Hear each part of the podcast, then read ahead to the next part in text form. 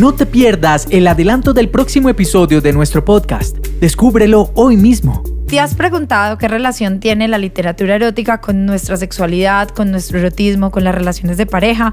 Pues te tengo una súper invitada que sabe mucho de literatura y de literatura erótica y tiene un club al respecto. Hola, Caro, muchas gracias. Gracias por la invitación a conversar, que me encanta. Yo soy María del Pilar Valencia, soy eh, profesional en estudios literarios. ¿Cómo, llegaste a letras eróticas? Yo llevaba dos años con mi club de lectura virtual, pero el año pasado me invitó la editorial Planeta a presentar una escritora argentina que se llama Florencia Bonelli. Me invitaron a presentar su nueva novela en Bogotá.